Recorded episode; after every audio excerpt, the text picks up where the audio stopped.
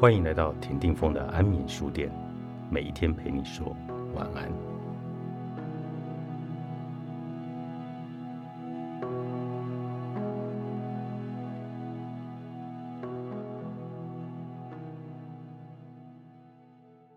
没必要体谅所有人，反正有些人也不会体谅你。来自陌生人的安慰总是很煽情，但有时候那些安慰在本质上是他们事不关己的冷漠态度，如同我是真的为你好。很多人活在世上的意义，似乎就是为了证明自己，似乎总是想对别人说：“我告诉你，我是正确的。你不相信我是吧？好，那我证明给你看。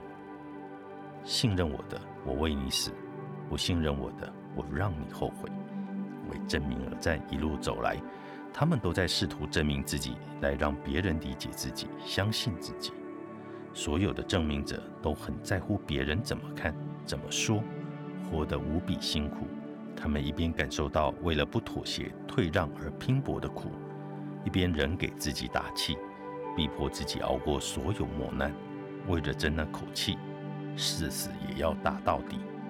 当你正在忙，有人突然跳出来骂你，就是个骗子。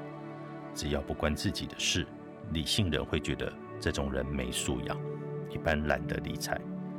理性人只会在意极个别的自己重视的或比他更有影响力的人怎么看他，根本不会在乎其他人怎么看自己。但证明者会停下来想：他为什么说我是个骗子？我哪里欺骗他了？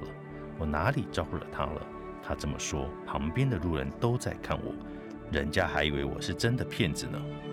不行，我要证明给他看，他真的一定是有病。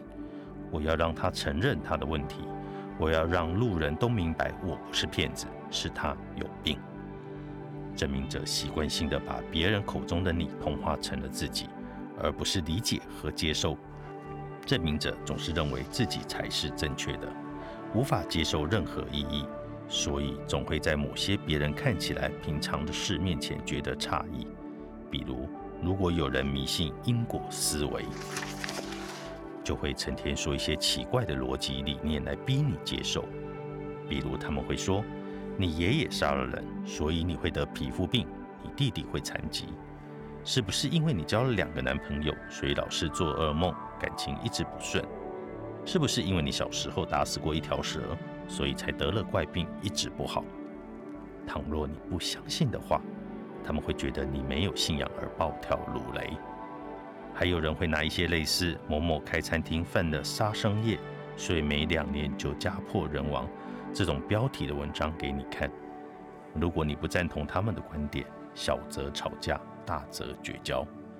他们会自动避开自己不想知道的一切现实，却一味的。按自己的喜好断章取义，他们不承认这世界的多样性，不懂得每一个生命个体都应该有各自的生命轨迹。正因为每个人有不同于他人的独特经历，才有绝不雷同的认知体系。有些人凡事只从自己的认知出发，去推测、揣摩、评价，甚至抨击另一个人，却完全忘了对方也有一个独特的生命体验场。有一个与自己完全不同的认知体系，有时候，即便我们换位思考，也无法对他人的一切感同身受。我们唯一能做的是守住自己的界限，不去侵犯他人的界限。我们从小到大所受的教育，基本上培养的是我们的记忆和认知能力。除了死记硬背书本的知识外，就是被要求做什么，或被告诫什么不能做。一个人的独立思考能力却从来没有被培养出来，所以对网络上转载的内容，很多人如果不是专业人士的话，是缺乏判断能力的，只能凭感觉去接受自己所能理解的内容。凡是他们感觉有用的，就会转贴。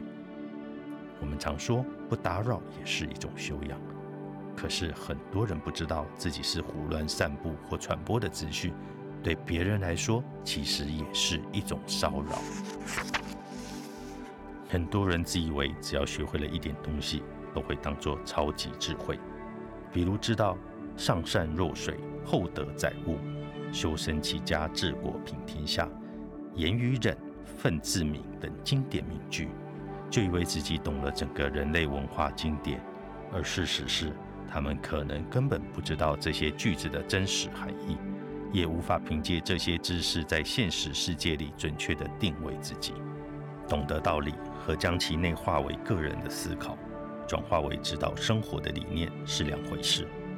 那些我们只知其然不知其所以然的道理，不可能真正的用来指导我们的生活。正如很多人所说，懂了很多道理，依然没能过好这一生。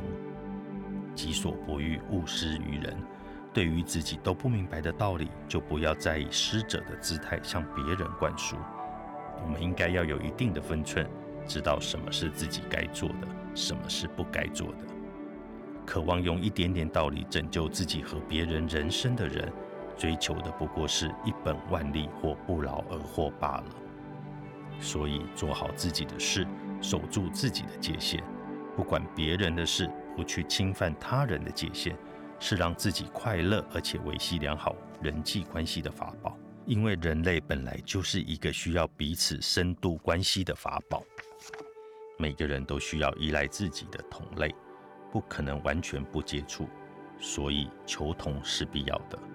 与此同时，我们要明白存异也是有必要的，所以我们应该在一个彼此都感觉舒服的范围里，透过合约或协议的形式完成需求交换，而不是简单粗暴的越俎代庖的。强行约束，存意是尊重个体界限，接受所有的不同，而不是陷在恩怨纠缠中。